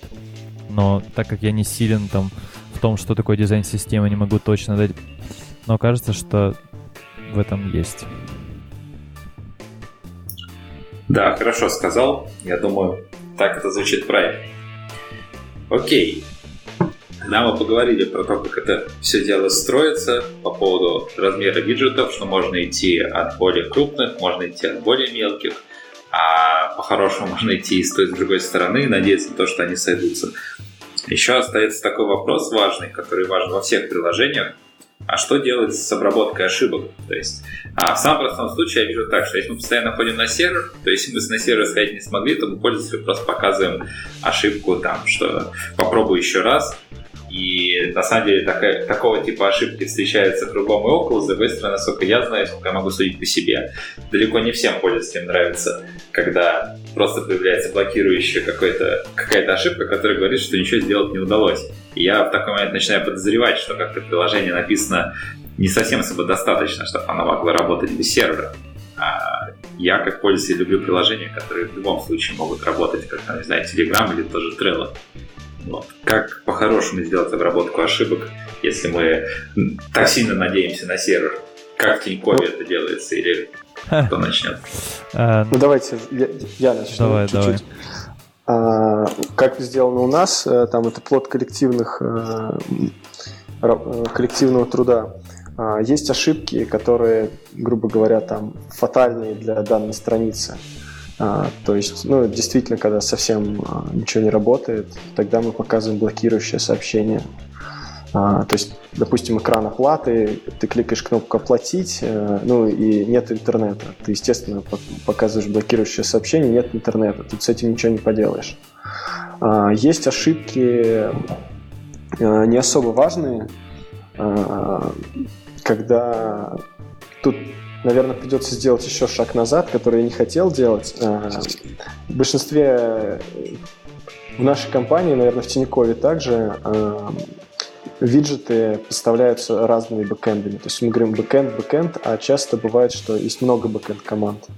И каждый виджет может быть поставлен там разным сервисом, разной бэкэнд командой и у каждого виджета есть э, своя важность. Какие-то виджеты важны для страницы. То есть, если мы берем там Тинькофф, допустим, если в Тинькове отвалится сторис, то, ну, это, конечно, плохо, но никто не умрет. Думаю, в принципе, весь остальной функционал, если будет работать, то это не, не P0, да, не, не, не critical. Поэтому, если ошибка в каком-то одном виджете, э, допустим, Stories, то его можно просто скрыть. А, и а, вот такой а, вариант. Ну и также можно, этот виджет может сам обработать какую-то ошибку, если она бизнесовая. То есть он сторис, этот виджет может показать, что у нас что-то не так, или ну, вот такой вариант. Ну и как бы да, если, например, это ошибка, там, скажем, валидации там данных, которая там пришла с сервера, вот, а, то как бы да, тут можно сделать так, что виджет, например, будет там сам обрабатывать, да, ну и там что-то там, либо просто что-нибудь там показывать какой-нибудь диалог. Ну вот, э, как я упоминал раньше, есть, получается, два стула. Ты всегда смотришь, насколько ты хочешь усложнить свой вообще сервер теку. И если это у тебя... Ну, и ты можешь перенести кучу штук в режим, если они очень простые. Там как связи между полями, которые ты хочешь просто булевая флажок truth false, покажи, там, скрой другое поле. Вот, но если у тебя есть форма, которая комплексно зависит от нескольких полей, то, наверное, в свой движок встраивать какую-то логику. Вот у тебя есть тут 8 полей, если у этого такое значение, у этого такое, то на самом деле вот вот, от таких случаев никак, наверное, не скрыться, кроме как показать сообщение ошибки при каком-то действии. Вот, но теоретически мы раньше эзотерические способы обсуждали, всякие типа JS-движков локальных, которые у тебя могут, да? И если тебе действительно это нужно, я думаю, ограничений нет. Но, скорее всего, тебе это не нужно. Вот прям супер все обрабатывать, накидывать полностью в офлайне и все такое. Окей. А на самом деле, да, когда я пользуюсь каким-нибудь важным приложением типа банка, я не стараюсь а, превращаться в тестировщика, когда отправляю кому-то деньги. Я стараюсь не сворачивать, не испытывать судьбу, не сворачивать приложение, не кликать на все подряд. А пусть уж деньги отправятся, а я потестирую какое-нибудь другое приложение, на выживет оно а, мои испытания или нет. Ладно. С обработкой ошибок более-менее понятно. Либо мы, как правильно сказал Серега, имеем два стула, либо мы много логики тянем на клиента ради того, чтобы а, клиент по большей себя брал, тогда наш сервер-driven UI будет страдать. Либо мы а, много отдаем серверу, чтобы мы как можно больше всего могли на лету менять. Но тогда для пользователя, у которого нет доступа к этому серверу, могут возникнуть некоторые проблемы. По поводу проблем. А, мы запилили сервер-driven UI, да, для того, в том числе, чтобы не приходилось выкатывать каждый раз новую версию приложения. В Play Market, например, если мы добавляем туда какую-нибудь новую акцию, какой-нибудь новый флоу, либо хотим поменять а, логику какого-нибудь экрана. Но что делать с тем, что если вдруг нам понадобилось обновить клиент в маркете для того, чтобы он поддержал какие-нибудь новые виджеты, либо какую-нибудь а, новую сервер фичу поддержал, но, как мы знаем, не бывает такого, что все 100% клиентов обновляются на новую версию, которую мы выкатили. Как нам поддержать версионирование нашего сервер-driven UI? Таким образом, чтобы вроде как все работало, и чтобы люди в то же время обновлялись и получали новые фичи к себе. Как у вас это сделано? Ну, тут самое обычное решение, наверное, там, либо слать там явном, вер... Э, явном виде там а, версию приложения, вот, и, соответственно, там на бэкэнде помнить, там, что вот для, для этой версии там, надо слать вот так вот, для этой вот так вот, вот, ну, или там что-то такое унифицированное, там, в виде, там, типа, версии, там, протокола взаимодействия, вот, ну, или как третий вариант еще можно просто там списывать, слать, там, скажем, а, набор, а, там, поддерживаемых, скажем так, фич, там, или флагов, того, что там клиент там может или не может, вот, и на основании там этого, э, этого там, набора вот уже на бэкэнде там возвращать то, что клиент умеет. Можно. Ну вот слать э, набор поддерживаемых фич, наверное, будет тяжеловато, если их там много, они меняются. Вот, поэтому в этом кейсе у нас наоборот сделано. То есть э, с бэкэнда для каждого виджета приходит версия, а клиент, он уже конкретную версию либо умеет поддерживать, либо этот виджет скрывает. То есть у нас поддерживаются оба. Мы используем оба подхода. Мы в API call шлем версию приложения, тогда бэкэнд может э, для разных версий разные виджеты присылать. Но если в каком-то виджете есть breaking changes, то версия виджета повышается, и э, клиент может э, либо этот виджет обработать, либо он понимает, что он не умеет его обрабатывать, он будет скрыт. А, ну да, мне кажется, что флоу такой, ну можно провести аналогию с сериализацией, когда ты что-то сериализуешь, кладешь на диск, потом тебе приходит обновление из стора, ты читаешь с диска, а у тебя там старый объект, тебе нужно уметь его десериализовать. В этом случае такого, наверное, практически не происходит. Потому что ты, ну, обновляешь приложение, ты можешь обновить, ну, ты обновляешь версию, и бэкэнд знает, какая версия у, ну, твоего Android-приложения, поэтому, ну, с такими проблемами я не сталкивался, но, может, есть какие-то кейсы, сталкивался с ними. Вот вторая штука это в том, что, ну, либо и бэкэнд типа знает, какая ты Android-версия и говорит, окей, для таких Android-версий так, для других такой, либо он всегда шлет все, а Android клиент у себя делает валидацию из разряда ну так, короче, я вот смотрю, мне пришла такая версия, я показываюсь или не показываюсь. Вот, учитывая то, что у нас server-driven UI, можно дораб- ну, доработки в бэкэнде делать ну, как бы бесплатнее, потому что не надо делать релиз, можешь гораздо быстрее короче, свой бэк обновить. И мне кажется, Flow, что на бэк пришла версия APK-шки, и мы понимаем, вот для этого version кода вот такой ответ, потому что мы знаем, что там не поддержан вот этот виджет. Мне кажется, звучит ок. Вот. Но тут гемор другой. Что у тебя версия Android какой-то версии, веб какой-то версии, у тебя там if, в котором, если Android, если это такая версия Android, ну, тоже выглядит как-то странно. Поэтому я лично сам себе так и не смог ответить, что типа круче. Супер простой мобильный клиент, ну или ну, UI клиент, либо все, все проверки в одном месте.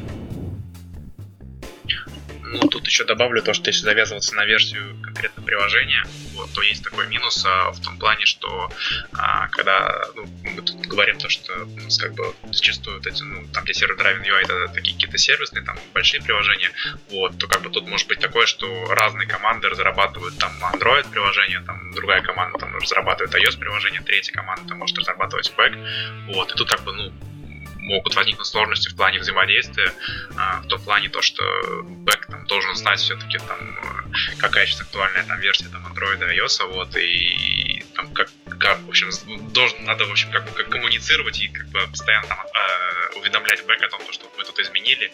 Нет, ну тут у нас вот сейчас вот такое, да, вот это вот не может так вот работать.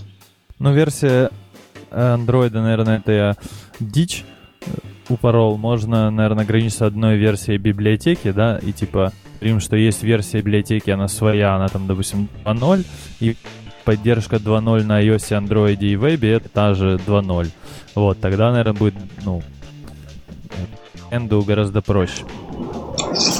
А, давайте я тоже чуть добавлю. Я согласен с тем, что было сказано до этого. И у нас как раз мы шлем версию именно приложения, и действительно у нас очень большие ифы на бэкэнде. Э, там, для этой версии покажи это, для, версии, для той версии другое. И иногда можно реально прям запутаться.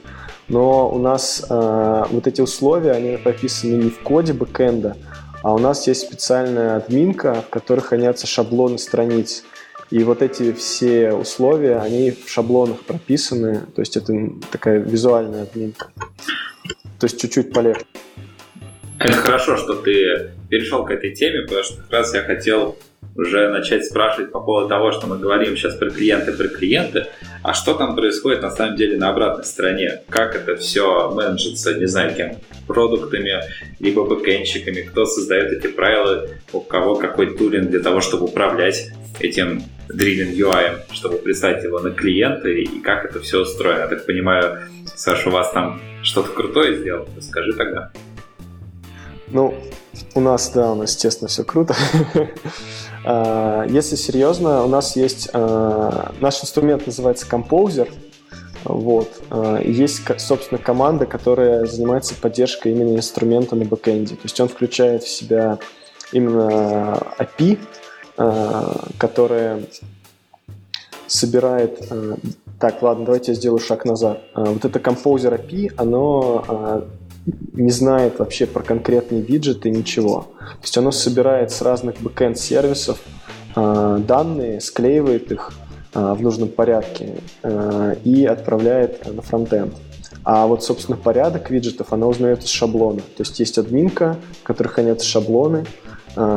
Когда мобайл приложение запрашивает какую-то страницу, вот этот composer API, он смотрит, как, э, какой шаблон у этой страницы, какие виджеты. Дальше за каждым виджетом он идет а, соответствующий сервис, берет данные, все это склеивает и клиенту отдает.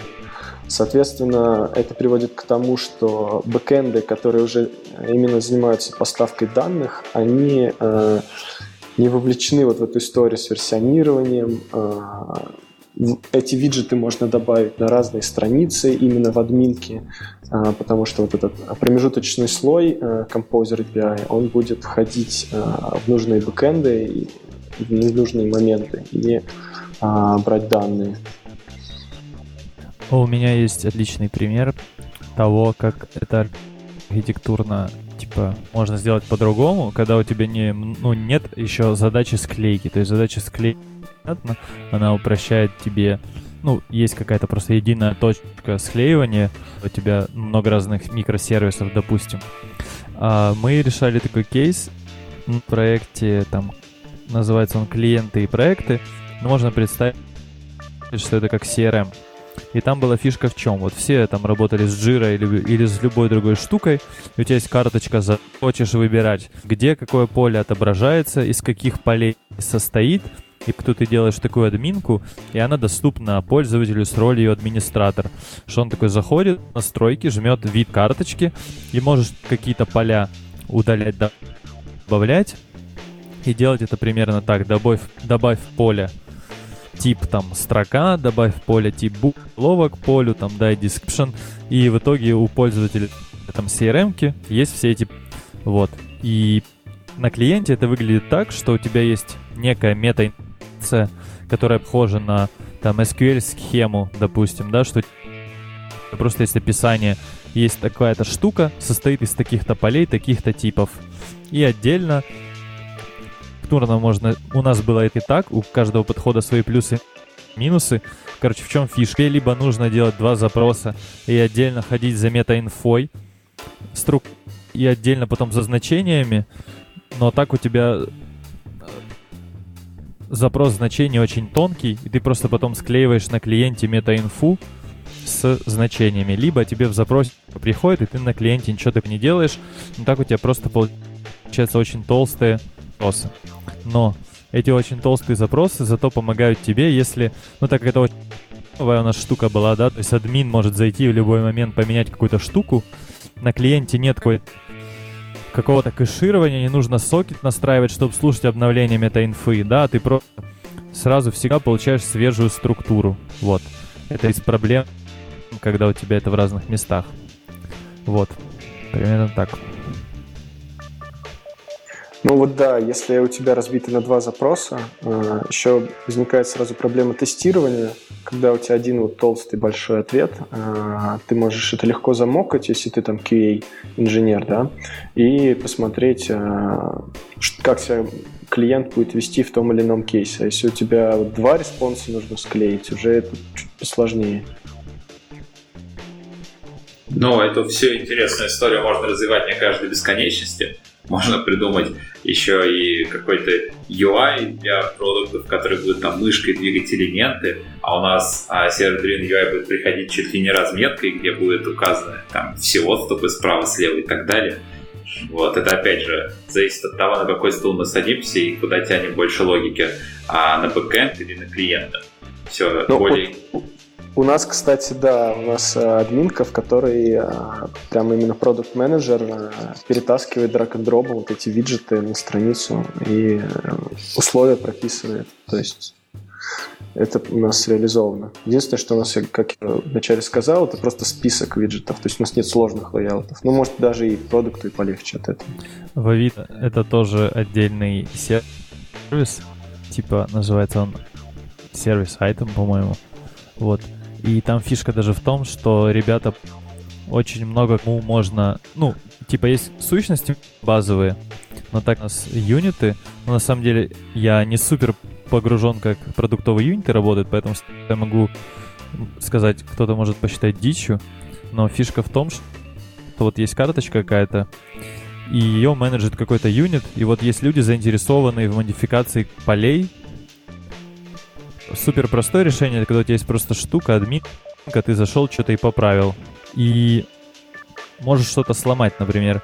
И вот у нас допилили очень штуку, похожую на гид. Ты такой заходишь, отбранчевываешься от основной структуры своей, э, своего, ну, можно сказать, серver-driven UI и делаешь какие-то изменения, у тебя создается вет, что отдельно это затестить, что типа вот на такой-то мета-информат и вот так-то там все выглядит. Потом это смержить, и тогда там продовские клиенты это увидят. А вот раз мы об этом заговорили, расскажите вообще интересно, как все это дело тестировать? То есть а я понимаю, продукты что-то надвигали мышкой у себя в CRM. А сервер каким-то образом это сформировал из этого какой-то JSON, там, не знаю, или еще что-то, структура, отправил ее на клиент, клиент ее как-то отрендерил. Но вот если мы говорим про тестирование UI на клиентах, то понятно, мы запускаем какие-то эмуляторы, делаем скриншоты и смотрим, что у нас получается то, что мы хотим. А тут получается, чтобы затестировать, нам надо поднять какой-то, видимо, тестовый бэкэнд, а, положить туда какую несколько различных тестовых сценариев нашего UI, запустить клиентов и iOS, и Android, и что там у нас еще есть, как это вообще все вместе скрестить, потому что, мне кажется, здесь столько много разных edge-кейсов, где все может пойти не так и отвалиться, что тестирование а, успешных сценариев будет стремиться к нулю. Я бы пошел, ну я типа расскажу о том, что понятно, тут делаешь по стандартам какой-нибудь пирамидой тестирования. То есть по факту ты сначала свою клиентскую библиотеку покрываешь. Пришел такой JSON, так-то все отрисовалось. Потом есть какой-то, который должен присылать именно такой JSON. И ты можешь покрыть там тестом, да, что вот такой-то JSON. Я формирую из, так, из, из такой-то какой-то штуки в базе или из таких склеенных кусочков, если там надо в разные штуки тоже пойти и какие-то данные получить. Вот. Но на самом деле вот под такие кейсы подходят, подходят библиотеки, по-моему, вот по типу пакт, по-моему, пакт называется. Но по факту пишешь какой-то протокол, он общий между сервером и клиентом, и эта штука генерит тебе сразу там тесты на этот протокол, и тестового клиента, и тестовый сервер. И ты, короче, из одного там описания JSON получаешь сразу код, которым можно тестить что-то, что получает это, и что-то, что... Вот. И у тебя получается вот в одном месте, во-первых, контракт, и потом уже генерится на клиенты, и напрямую никто... То есть главная задача решить, чтобы изменения были атомарными, да, чтобы не были цены на UI, которым прилетела таска, а они не знают, надо менять часы или не надо. А если у тебя одна точка входа, ты просто там поменял, и у тебя перегенерился и клиент, и типа все ок. А, но это, я так понимаю, будет работать, когда у тебя просто рендерится UI, но если у тебя внутри твоей структуры приходит еще и логика, и навигация, и тестирует целый флоу, тем не менее, это будет совсем нетривиальная задачка, как это все дело проверить. Ну, на самом деле, а, мы все-таки не делаем там какие-то космические приложения, которые делают все на свете, да. У нас все-таки большинство страниц, которые мы используем, там и Тинькофф, и Озон, и Авито, они, у них есть основные какие-то куски, которые редко меняются. А, это карточка товара, это, не знаю, там какие-то кнопки сравнить, лайк, share, да, вот это все. То есть э, меняются, бывают местами элементы, но тоже не часто. Добавляются какие-то новые виджеты, но тоже там не часто. Поэтому э, основной функционал тестируется, на мой взгляд, стандартным путем. То есть если, если у вас server-driven, нет server-driven. Дальше как... На проде тестируется. А, почему? Ну, можно сделать какой-то там препрод, staging, то есть который будет клоном прода. Ну да, понятно. То есть можно вручную потестировать такие сложные флоу. Да, а уже когда идет разработка новых виджетов, э, их не так сложно тестировать. Это обычно не очень большие виджеты, их уже э, атомарно тестируется. То есть каждый виджет, ну, в принципе, наверное, то, что Сергей уже сказал. И QA тоже может там тестировать через моки, смотреть и так далее. Чтобы внести еще больше прозрачности, э, вот я не знаю, мы, наверное, ссылки будем прикреплять, вот поэтому упомяну э, в Авито метап про... И там чувак из моей команды рассказал, как он делал сервис фичи-тоглов. Вот. И фишка в чем, что у нас, допустим, около, наверное, фичи-тоглов на клиентах, и это тоже приносит рандомайз, и ты не можешь, ну, чисто физически проверить на регрессы все комбинации фичи-тоглов. Но это тебе и не надо, как все комбинации полей сервер-driven UI. Все, что тебе надо, проверить один вариант, тот, который уходит в релиз. Вот поэтому ты, ну, типа, понимаешь, какая у тебя структура, это как black box тест. То есть у тебя по факту весь сервер-driven UI в конце это просто, ну, Android вьюшки распределен, ну, расположенный на экране. То ты ходишь, хочешь, ну, либо это там тестировщик делает, либо это Espresso тест, который открывает экран и ищет кнопку с каким-то ID. Он ее находит или нет, он там ее кликает. Есть же тоже, ну, про который ты, Костя, тоже упоминал. То есть, по факту, тебе не нужно заморачиваться и тестировать все. Главное, вот тот вариант какой-то, который ты присылаешь, ты тестируешь, вот. А если ты переклю... ну, хочешь... То есть в чем фишка? А, удаленное переключение или изменение твоего экрана, это не значит, что ты делаешь это просто переключить фича тогл, в общем-то. Перед тем, как переключать, нужно это проверить. И тут такая практика, что ты хочешь изменить набор полей, у тебя есть гибкость, нужно делать релиз в store, но тебе же нужно попросить ну, какого-то тестировщика, типа я хочу поменять вот на такую структуру, вот тебе там бранч, провери. Он там берет и проверяет, и после этого ты уже в прод это льешь. И, в принципе, с таким подходом вроде, ну, небольшой оверхед. Окей. С тестированием, я думаю, разобрались. Ну, на, на самом деле проблема тестирования, она есть, да. Бывают э, случаи, и их много, когда продукты, так как у них есть доступ в админки, они сами меняют страницы, как им надо, и это приводит к каким-то сайд-эффектам, проблемам. И да, такая полностью исключить такие проблемы нельзя. То есть, да, когда возникает, э, это как Человек-паук, да, большая гибкость, э, большая власть большая ответственность. Ну, тут еще проблема, да, когда у кого-то есть куда-то какой-то доступ привилегированный, всегда могут возникнуть проблемы. За этим нужно следить. Тогда давайте поговорим а, по поводу того, какие выигрыши дает нам а, сервер-дривен разработка с точки зрения скорости разработки, скорости выкачи, выкатки фич, а, насколько это вообще качественно получается. То есть заметит ли пользователь отличие между тем, что нам пришло туда сервер, и мы отрендерили, от того, что это прям нативно было все сделано и запрогано. Мы уже так иначе касались этой темы, но хотелось бы это как-то обобщить. А, ну, типа, что если мы говорим про там, обычное там, большинство пользователей, то как бы вряд ли они что заметят. Вот, ну разве что там, если там это все будет там, подтормаживать вот, из-за там большого количества запросов. Вот. А вопросу про скорость разработки, ну тут как бы а, важно так э, понимать, для, то есть, ну, как бы, для чего ты вообще там это делаешь, вот, и, соответственно, как бы применять этот инструмент там, где это действительно нужно, вот, и, соответственно, если мы там, у нас есть там тысячи каких-то там штук, которые там вроде как э, похожи, вот, но немножко разные, вот, то, как бы, там, разработав там, там приложение, скажем так, обработчик сервер-драйвен UI, вот, как бы там поможем, можем как бы так э, хорошо сократить время разработки.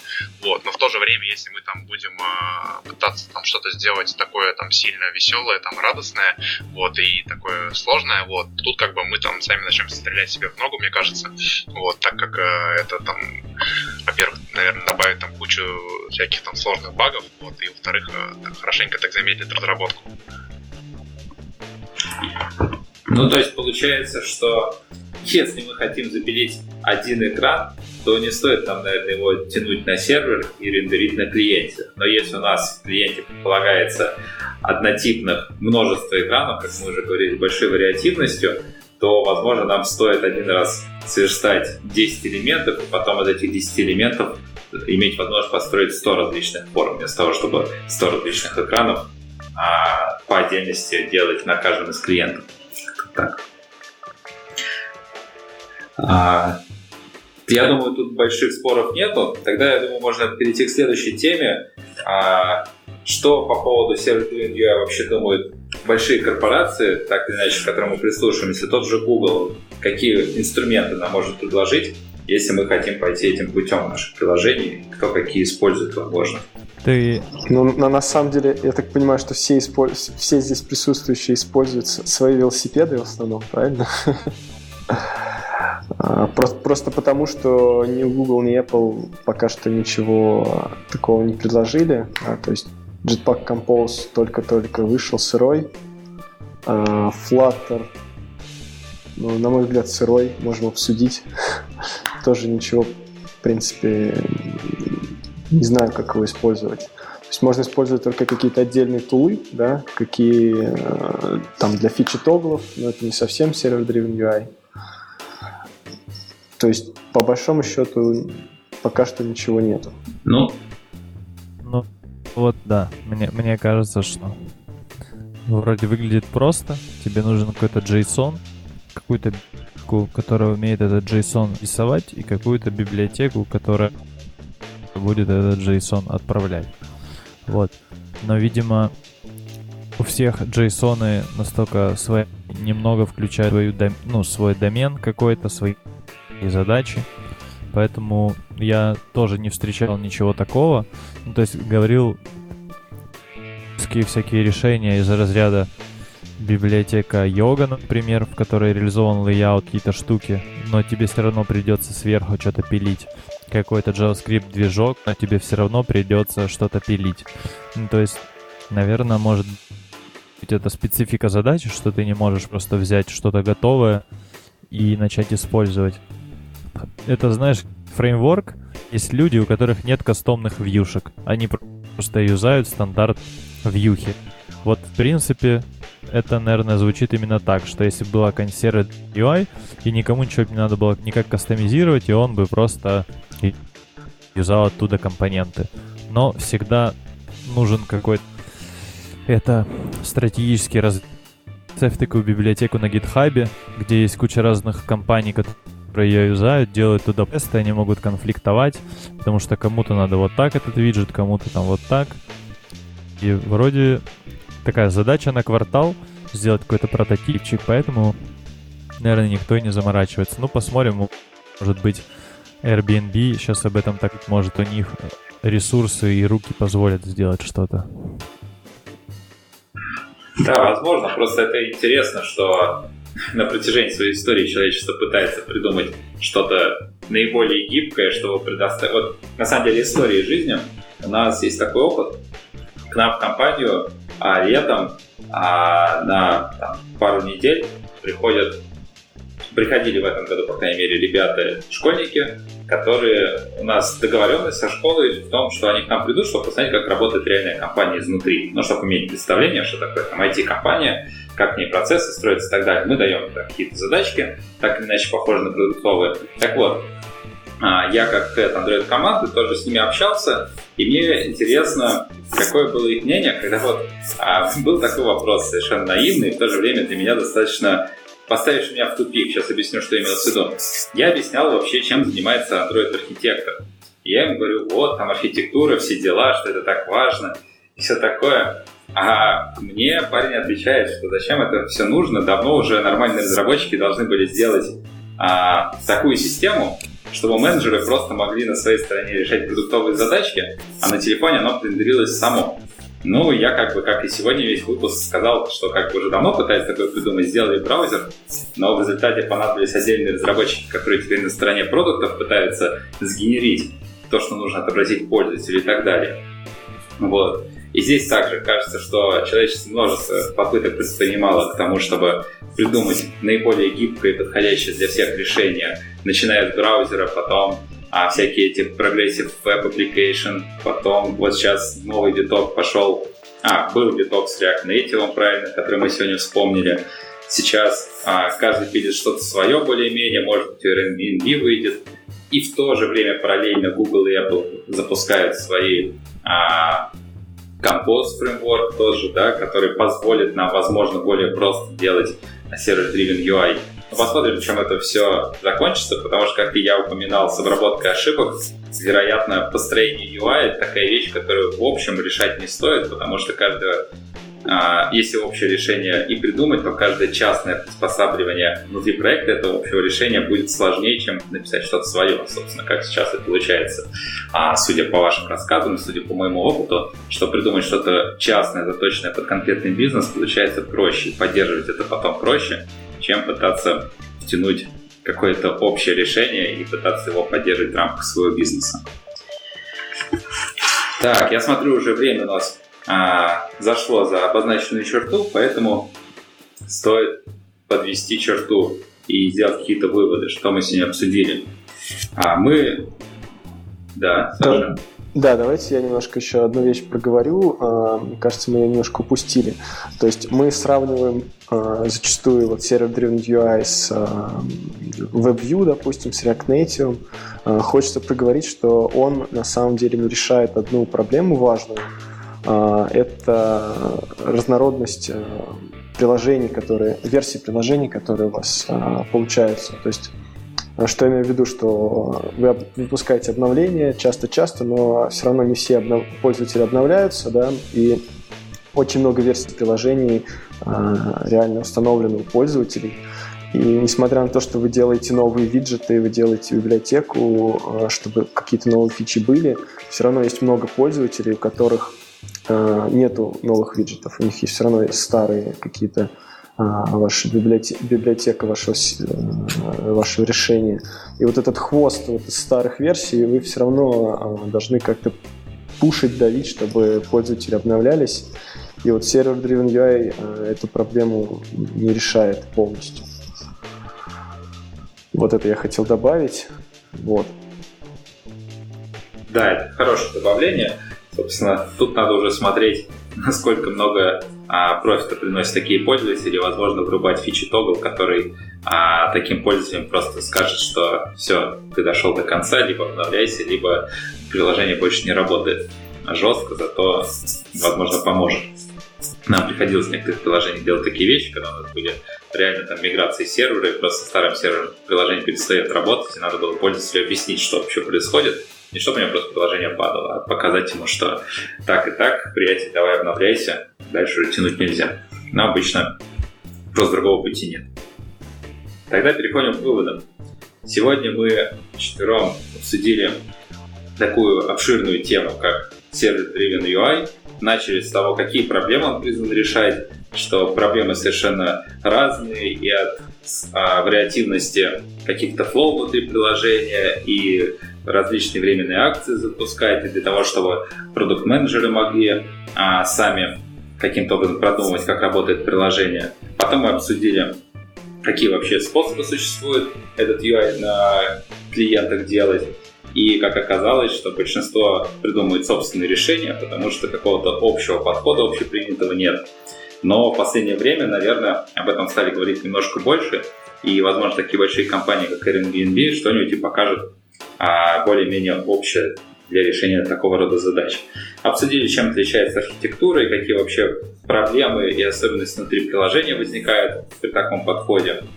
Нужно ли там все дробить по слоям, как мы выяснили, что нужно, но это не, не совсем типичные слои, как мы привыкли в обычных приложениях. Обсудили, как эти а, виджеты, которые приходят в сервер, должны взаимодействовать между собой, как работает навигация а, через диплинки, либо еще как-то. Обсудили, что такие приложения в офлайне чаще всего особо не работают, потому что само название говорит за себя, что сервер Driven UI он достаточно сильно завязан на сервер. И в конце уже обсудили, как у нас устроен сервер в таком случае, как мы а, можем тестировать а, выпуск новых фич и какие ограничения а, и недостатки в данном подходе мы можем встретить, если решим на него положиться в своей компании, в своих задачах. Есть у вас что добавить, Эльдар? Ну, тут, наверное, надо слово сказать то, что все-таки используйте этот инструмент только тогда, когда как бы, вот он а, будет решать вот, э, те моменты, которые, как вот мы вначале там э, обговорили, вот иначе просто как бы огребете себе кучу проблем. Ну, либо если вы хотите проблем, то можно попробовать. если такой задачи нет. Да, но это вообще мантра любого толкового разработчика. А не делать архитектуру ради архитектуры, не писать код ради кода, и время от времени вообще заниматься тем, что задумываться, рефлексировать над тем, чем вообще занимаемся, и нужно ли это здесь и сейчас. Вот. Ну, я могу немножко добавить, что если вы делаете такой подход, то, а, скорее всего, у вас iOS, Android и веб а, используются, и советую вам работать совместно, чтобы у вас были очень похожие реализации, и именно был такой кросс-платформенный фреймворк, и он именно даст большой плюс. Ну и в конце могу накинуть э, что-нибудь разжигающее. Э, мне кажется, будущее все-таки за progressive web app ом. Он победит в этой всей мясорубке. Да, и вот мы сегодня с собой не вспоминали, а, так что наброс засчитан, но я думаю, это тема какого-нибудь другого выпуска, а, ответку на этот наброс. Вот. Тогда, я думаю, будем прощаться. А, всем спасибо. Спасибо а, нашим гостям Саше из компании Озон. Пока, Саша. Пока. А, пока Марат из компании Mobile Silversoft. И спасибо моему а, соведущему, знакомому вам Сергею из ныне компании Авито. Всем пока, спасибо, что слушали.